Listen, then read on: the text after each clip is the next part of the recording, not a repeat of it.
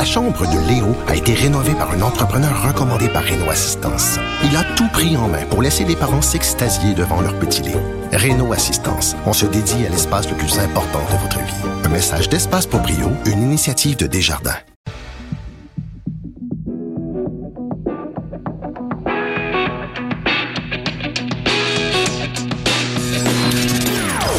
Des opinions bien à elle. Sophie. Son franc-parler ne laisse personne indifférent. On n'est pas obligé d'être d'accord. Bonjour tout le monde, c'est Sophie Durocher. Et oui, toujours fidèle au poste en ce jeudi 20 juin 2019. Il reste deux émissions, puis après, vous allez être débarrassé de moi pendant deux mois. Bah oui, je sais, moi aussi, je suis triste. Je vois Joanie Henry, ma collègue à la mise en onde, qui est en régie. Oui, mais écoutez, euh, vous allez être en compagnie de plein de bons animateurs, de bons et bonnes animateurs et animatrices pendant les deux euh, prochains mois.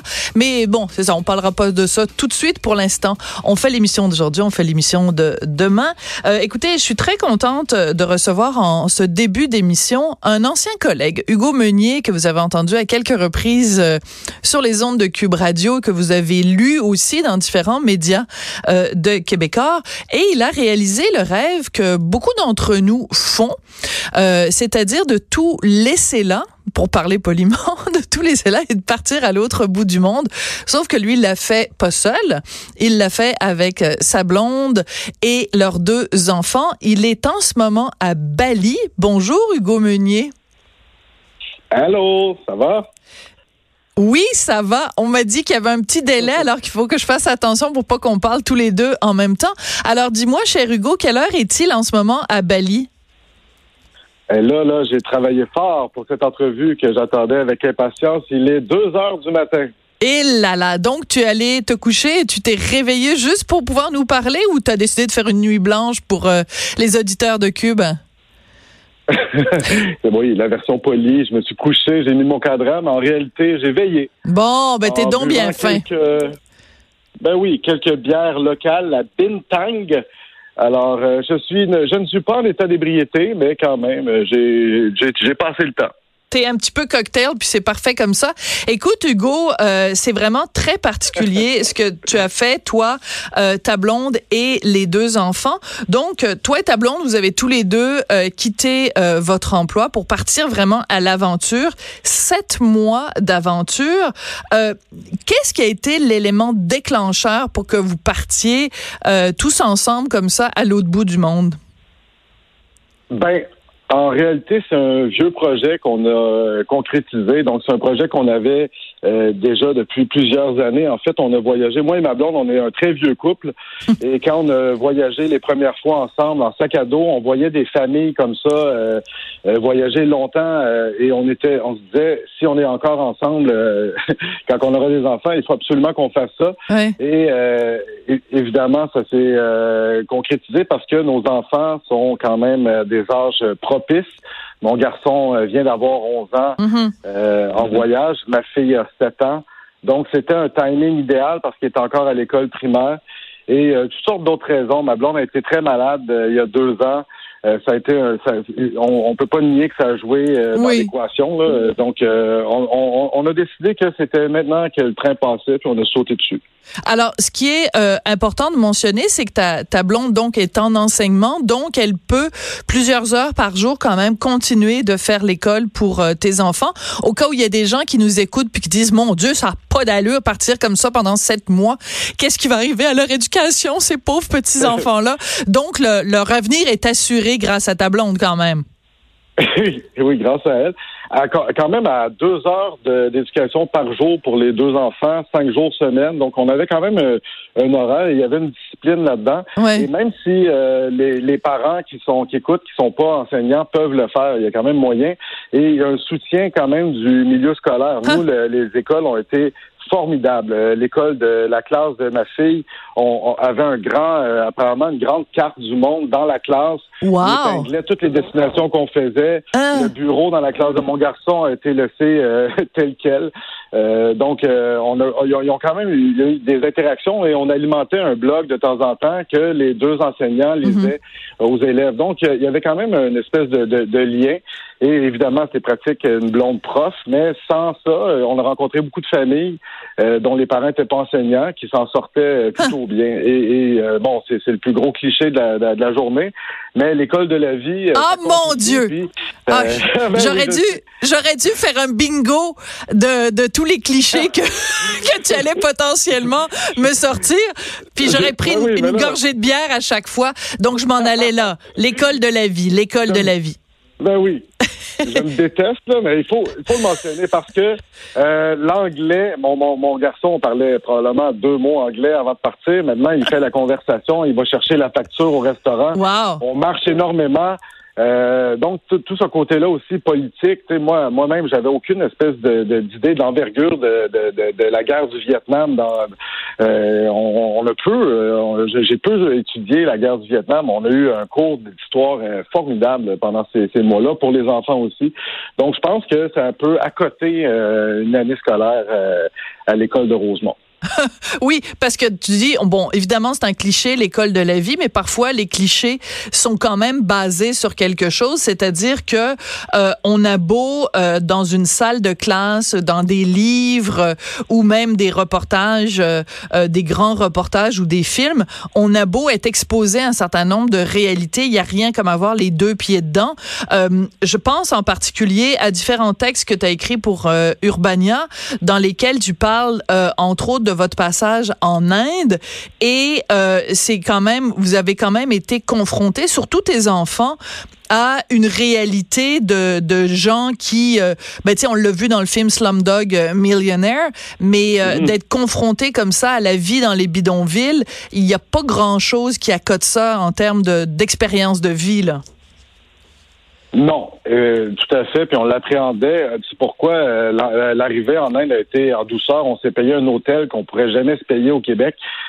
pour justement leur permettre de se familiariser un peu avec le en guillemets beat voyage. Donc on était bien logés, on était confortable, mais quand on sortait, là, on allait se promener, on a fait une visite d'un bidonville. Euh, puis on s'est informé avant que c'était correct pour les enfants et tout ça, puis ça, ça, ça l'a été finalement. Donc on a quand même été passer une journée là-dedans. Mm. Et moi je regardais, euh, évidemment, je regardais ce qui se passait, mais je regardais aussi mes enfants du coin de là et voir, bon, ben, parce que c'est des familles entières qui vivent euh, sur, sur, sur, le bitume. Il y a aussi, sinon, ben, c'est des bon, ben, c'est des, des, des, des, logements de fortune. Il y a de la vermine partout. C'est quand même assez épouvantable les conditions dans lesquelles ces gens-là vivent. Et je me demandais quel effet ça, ça ça, pourrait avoir sur mes enfants. Évidemment, la petite est encore, à a 7 ans, c'est hmm. très, très abstrait tout ça. Mais mon garçon, on a vu une, évolution euh, quand même assez surprenante. Tu sais, il, il, pose beaucoup de questions. Euh, il s'inquiétait même dans les... Tu sais, veux, veux pas, un enfant, c'est condamné à être un peu ingrat, puis à demander, puis à vouloir des trucs. Euh, on a vu quand même que des fois, il y avait un petit malaise à nous demander une énième palette de chocolat au dépanneur ou des trucs comme ça après ces journées-là. Et même quand il y avait des gens qui faisaient la manche, ben, ils voulaient beaucoup aller leur donner de l'argent.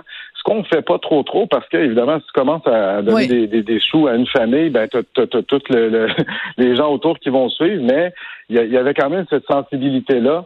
Et, mais je me demande quand même, on peut pas être dans la tête de, de, ces enfants-là à 100%, mais je me demande vraiment l'impact que ça peut avoir sur leur vie à long terme ou même à, court terme. Oui, mais tu parles de l'impact euh, sur tes enfants. Parle-moi donc de l'impact sur toi. En quoi le Hugo Meunier euh, qui me parle aujourd'hui, le, 20 juin, est différent de celui qui a mis les pieds euh, à Mumbai le premier jour?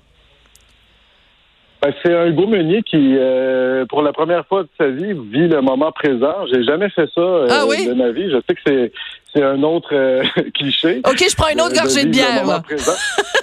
oui, vas-y. Mais j'ai jamais fait ça. J'ai tout le temps été quelqu'un d'assez cartésien, quelqu'un qui planifie, quelqu'un qui est extrêmement workaholic, qui travaille beaucoup, qui pense beaucoup à son emploi. Euh, donc, c'est la première fois de ma vie où je sens que, bon, ben là, je, je, je, décroche, puis devant moi, il n'y a pas grand-chose. là. C'est beaucoup de points d'interrogation.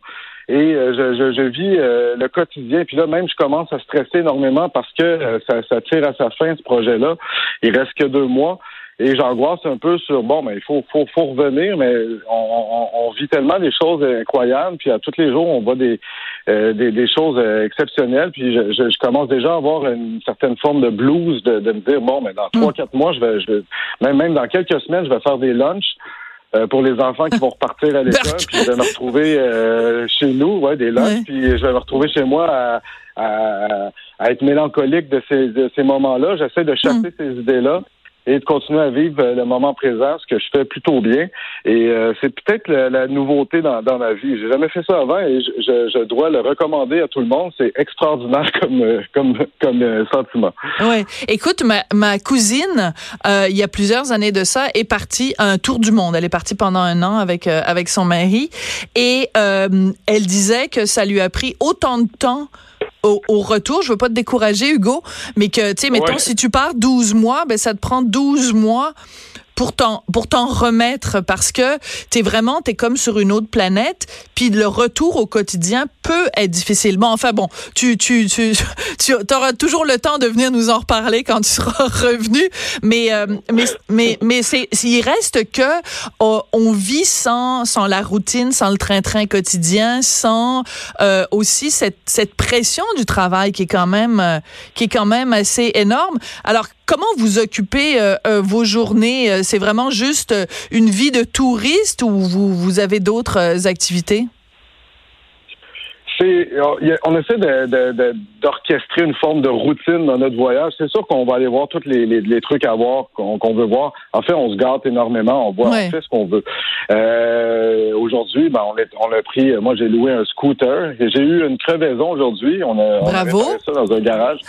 Et on est allé à la plage. Donc, euh, on a fait une journée de plage. Les vagues sont, sont vraiment euh, dangereuses. Donc, on a été obligé d'attendre que la marée descende un peu. Mm. Et ensuite, on est allé boire un jus de fruits parce que les jus de fruits, à tous les jours, c'est une tradition familiale. On boit un excellent jus de fruits. Et euh, c'est ça nos journées, tu sais. Puis des fois, les, enfants ont les blues, puis ils veulent aller voir un film au cinéma. On va voir un film au cinéma. On a vu le, dernier Aladdin récemment. Et boy, ok. On, on essaie de, oui, oui, mais c'est c'est quand même fou le, le nombre d'énergie, de temps et d'heures qu'on consacre à nos emplois. Et quand on n'a plus ça, euh, même les réseaux sociaux, j'ai tenté euh, de décrocher le plus possible. J'ai fait quelques rechutes, mais c'est on réalise que euh, on a beaucoup de temps libre et on en profite énormément. Ouais. Alors, j'ai lu tes textes, ben pas tous, mais j'ai lu quelques-uns des textes que tu as fait pour euh, Urbania. Puis ce qui est très drôle, évidemment, c'est que quand on est à des centaines de kilomètres euh, de, du Québec, ben plein de discussions qui occupent beaucoup nos esprits ici au Québec paraissent tout à fait dérisoires, euh, superfétatoires et superficielles. Comme par exemple, ben, le, poil en dessous des bras de, Catherine Dorion. Nous, on a passé des heures et des heures à discutailler là-dessus j'imagine que quand tu es dans le fin fond du Sri Lanka puis que tu as une crevaison ou que tu c'est le, le, dessous de bras de Catherine Dorion, ça doit te passer euh, huit pieds par-dessus la tête. Donc, ce que je veux dire, c'est que ce voyage-là, ce, voyage-là te permet aussi de relativiser un certain nombre euh, de choses qui nous paraissent peut-être importantes ici, mais euh, finalement, quand, à vue d'oiseau, comme ça, ça ne l'est plus. Absolument, absolument. On est privilégié. Moi, je le savais, j'ai voyagé quand même euh, beaucoup pour le travail, pour euh, le plaisir. Je, je, je, le savais, mais on l'oublie et on se réembourgeoise vraiment rapidement. Puis je me souviens que j'ai fait des voyages euh, sac à dos dans le passé, puis quand je revenais, ben, ma machine à café latte, c'était l'objet le plus précieux de, de, de, ma vie. Et on se réembourgeoise vite. Et euh, là, j'avais besoin de, aussi de cette euh, saucette-là dans le dans le monde pour me rappeler à quel point on est chanceux d'être né du bon côté de la clôture. On rencontre juste ici, on a loué une villa à Bali. C'est presque gênant parce qu'à tous les matins, il y a une euh, nounou qui vient nettoyer notre villa et on a l'air d'une gang de, de, blancs privilégiés. Et elle, euh, donc, elle frotte. Puis moi, dès que j'essaie de nettoyer quelque chose, que j'essaie de nettoyer la vaisselle, elle s'interpose, elle me chasse de la cuisine. Et je me demande toujours, c'est quoi le regard qu'elle porte sur moi? Est-ce qu'elle me voit? Comment, mm. comment cette personne-là me voit? Elle n'est pas ici euh, en touriste comme moi. Moi, je passe mes journées à me baigner, à rien faire, à me lever quand même plutôt tard. Mes enfants écoutent la télé sur un écran plasma. Ils ont écouté Rio 2 aujourd'hui. Elle, elle frotte, elle passe le balai, elle nous regarde. Je, trouve ça, je, je, ressens quand même un malaise par rapport à, à, ça. Et j'avais besoin de ressentir ce malaise-là pour me mm. rappeler à quel point, je dis pas qu'il n'y a pas de problème au Québec, mais euh, ça relativise sur des fois la futilité de certains débats de société qu'on peut avoir. Tu sais, si aujourd'hui, le, récent que j'ai vu, c'était autour du, euh, euh, du, du, du, lexique ou de la fête du solstice d'été. Puis je dis pas que c'est un faux débat ou que c'est pas intéressant, mais c'est juste que ça me paraît tellement loin tout ça et je vois les problèmes qu'il y a ici, puis je vois les problèmes de pauvreté quand même assez criants euh, partout. Les écarts euh, entre les riches et les pauvres qui sont quand même beaucoup plus euh, prononcés. Il n'y a pas le tissu social qu'on a au Québec pour aider tous ces gens-là. Donc, je me dis, on est quand même chanceux d'avoir nos problèmes. On a des très, très beaux problèmes au Québec. Oui, mais en même temps, faut pas minimiser parce que bon, tu choisis l'exemple de, de l'affaire du solstice versus la Saint-Jean, mais je peux aussi te parler de la petite fille martyre de Granby ou de la de la mère de Gilles Duceppe qui est morte dans des conditions atroces euh, devant sa maison. Donc, euh, je comprends, je comprends qu'il faut relativiser, mais ça veut pas dire nécessairement que tous les problèmes qu'on a au Québec sont des problèmes de petits bourgeois, Hugo. Non, parce que justement, euh, l'histoire de la fillette, je l'ai quand même suivie à distance et c'était franchement épouvantable. Absolument, absolument troublant. Euh, écoute, euh, tu euh, tu nous, nous nous fais vivre toutes sortes de, tu nous racontes toutes sortes de d'aventures dans ton dans tes textes. Écoute, il y a un truc qui me fait beaucoup rigoler. Ta ta fille de 7 ans, donc Simone. J'ai pourquoi tout le monde veut tout le temps la photographier? Que c'est quoi? Elle est blonde puis elle a les yeux bleus puis tout le monde capote sur elle. C'est quoi là C'est comme c'est la nouvelle vedette de de l'Asie, Simone? Meunier? C'est vraiment notre mascotte. S'est photographiée partout. Bon, elle est franchement mignonne, mais mon jupon dépasse, mais elle est vraiment belle. Mais aussi, je pense que euh, bon, elle met des robes, elle a, de l'attitude, elle a une espèce de, de, bagou et euh, se promène avec des robes traditionnelles. Toutes les fois qu'elle voit des robes, très, on est bon, on sort pas des, des, des, stéréotypes, mais c'est une vraie petite fille qui aime se maquiller, s'arranger. Donc, à toutes les fois qu'elle sort, les gens ils, ils se garochent dessus pour la photographier. Et même, on faut, faut un peu gérer le trafic euh, autour. Ma blonde, ma blonde, c'est sa spécialité qui, qui moi, j'ai de la misère un peu à, couper. Euh, le, le, le, plaisir de tous ces gens-là, mais ma blonde, à un moment donné, euh, elle va jusqu'à dire, bon, ben, two more pictures, and after it's finished. Donc, ben, juste parce qu'il faut un peu, à un moment donné, mettre un stop à tout ça, parce qu'on pourrait y passer des heures. Et, il, suffit qu'une personne décide d'avoir de, euh, l'espèce de, de, courage d'aller prendre la photo, puis après, après, ça, il y a un attroupement qui se forme. Donc, elle a vraiment beaucoup de succès. Mon garçon, euh, quand même, beaucoup, beaucoup, beaucoup, parce que c'est un petit blond. il y a beaucoup de gens qui vont lui parler. Euh, ma blonde aussi, elle a un certain succès. Moi, pas du tout. Donc, je le prends très, très personnel et très, très mal. Je suis pourtant quelqu'un de, de belle apparence, mais personne m'a demandé aucune photo. Une fois, une personne s'est approchée avec un appareil photo, j'étais tout fier. Finalement, il voulait que je prenne une photo de lui avec son appareil, donc je l'ai très mal pris. Et j'ai pris une photo tout croche. Écoute, tout le monde te snob, même les poux. Il paraît que tout le monde a eu des poux dans ta famille, sauf toi. Que c'est les poux veulent rien savoir du Gaumenier. Qu'est-ce qui se passe? Oui, ben ça, c'est un des rares avantages de la calvitie. Euh, donc, euh, c'est merveilleux. Il n'y a pas beaucoup de, d'espace pour s'amuser pour des poux dans ma dans ma chevelure euh, rachitique. Donc, il n'y a, plus grand-chose. Mais, toute ma famille a été contaminée par les poux. Et même, c'est une histoire un peu obsessionnelle de, de, de ma blonde. Je crois que les poux sont encore là aujourd'hui. C'est juste que on arrête de s'en occuper. Mais je pense qu'on va, on va les ramener au Québec. Et ça va être un beau souvenir qu'on va ramener des, ah! poux asiatiques. Bon, mais tu me diras, tu me diras où t'habites pour pas que j'aille faire un tour parce que moi je veux rien savoir de ça. Euh, je veux rien savoir de ça, l'époux. Euh, écoute, on a parlé de toutes sortes de sujets, mais euh, une, une, une dimension peut-être euh, les, les, les, images, parce que bon, évidemment, l'Asie c'est c'est c'est plein de de paysages, des monuments très colorés, une histoire évidemment très très troublante. les les images qui te restent en tête des pays que tu que tu viens de faire, que ce soit le Sri Lanka ou que ce soit l'Inde, qu'est-ce qui va rester imprégné à tout jamais dans ta, dans ta mémoire vive? Oh, puis là, ça va être difficile de ne pas tomber dans des, gros clichés, là. Donc, je vais faire attention. Je vais faire une gorgée de bière à chaque fois. OK. mais, mais, vraiment, moi, c'est des odeurs. Puis, euh, par contre, par exemple, en, Inde, c'est euh, l'odeur de l'encens. Euh, qu'il y avait Hmm. partout. À, toute la- à chaque fois que c'est le crépuscule, les gens euh, allument de l'encens un peu partout autour des tentes. Moi, c'est, c'est- c'est- ces odeurs-là vont, vont, vont, vont me rester assurément. Des odeurs, des fois, qui sont franchement nauséabondes. Mais c'est un pays qui sent. euh, C'est un, c'est, c'est, c'est une, euh, c'est une région, l'Asie, qui sent fort. Euh, pour le meilleur et pour le pire, mais je trouve que c'est ce que j'ai remarqué par rapport à chez nous, où c'est un peu plus aseptisé. Donc ici, dans les bouis-bouis, l'odeur de la, nourriture euh, de rue, c'est incroyable.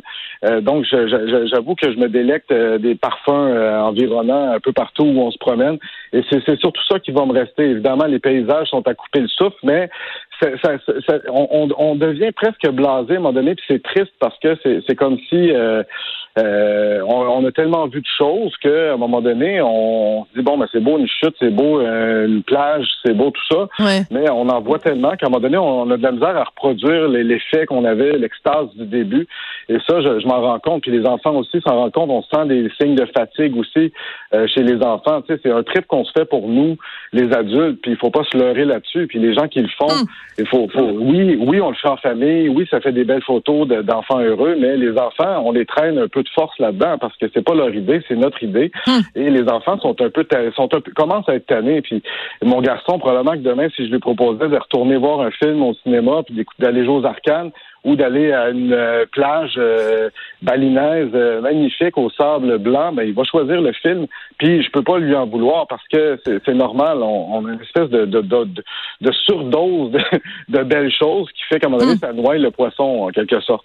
Mais c'est intéressant et je, je- je salue ton honnêteté et ta franchise parce qu'il y a beaucoup de gens qui diraient ah mon Dieu la famille ça nous a rapprochés puis c'était blablabla là tous les petits clichés euh, habituels mais que tu cette lucidité là de dire ben regarde c'est notre trip à nous puis il se trouve qu'on a euh, deux petites euh, bibites euh, qui nous accompagnent mais c'est pas leur trip à elles. Je, je, je salue ton honnêteté. Alors je veux juste ré- ré- résumer les différents clichés qu'on a qu'on a évoqués. L'école de la vie check. Vive le moment présent check. Relativiser check. Et ben voilà. On aurait pu continuer comme ça pendant longtemps. Non mais je te remercie. Il y a beaucoup on est allé bien sûr au-delà au-delà des clichés. Mais euh, merci beaucoup Hugo d'avoir pris le temps euh, à Bali euh, en plein milieu de la nuit comme ça à 2 heures du matin de venir nous parler puis de raconter ton voyage puis écoute bon deux mois il reste deux mois donc vous allez revenir juste à temps Oui. pour retourner à l'école quoi Pour les lunchs. pour les lunchs, ouais. Puis oublie pas, hein, il faut que tu changes l'auto de côté de rue les, les mardis puis les jeudis. là. Ah Hein? oui, c'est vrai. C'est ça en plus. C'est les mêmes jours. Puis euh, ben, j'ai hâte de te Oui. voir déneiger devant chez vous. Là, ça va être assez sympathique. Oui. Hugo, c'est un plaisir de te parler. Puis écoute, euh, euh, tu nous feras peut-être le plaisir à ton retour de venir nous faire un, un bilan ultime de ton voyage de sept mois à l'autre bout du monde.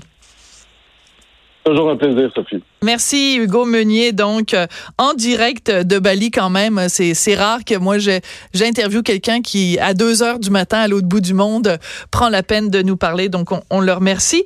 Après la pause quelqu'un qui est aussi à l'autre bout du monde d'une certaine façon la militante féministe Jemila Benhabib qui a installé ses pénates en Belgique. Elle nous explique pourquoi après la pause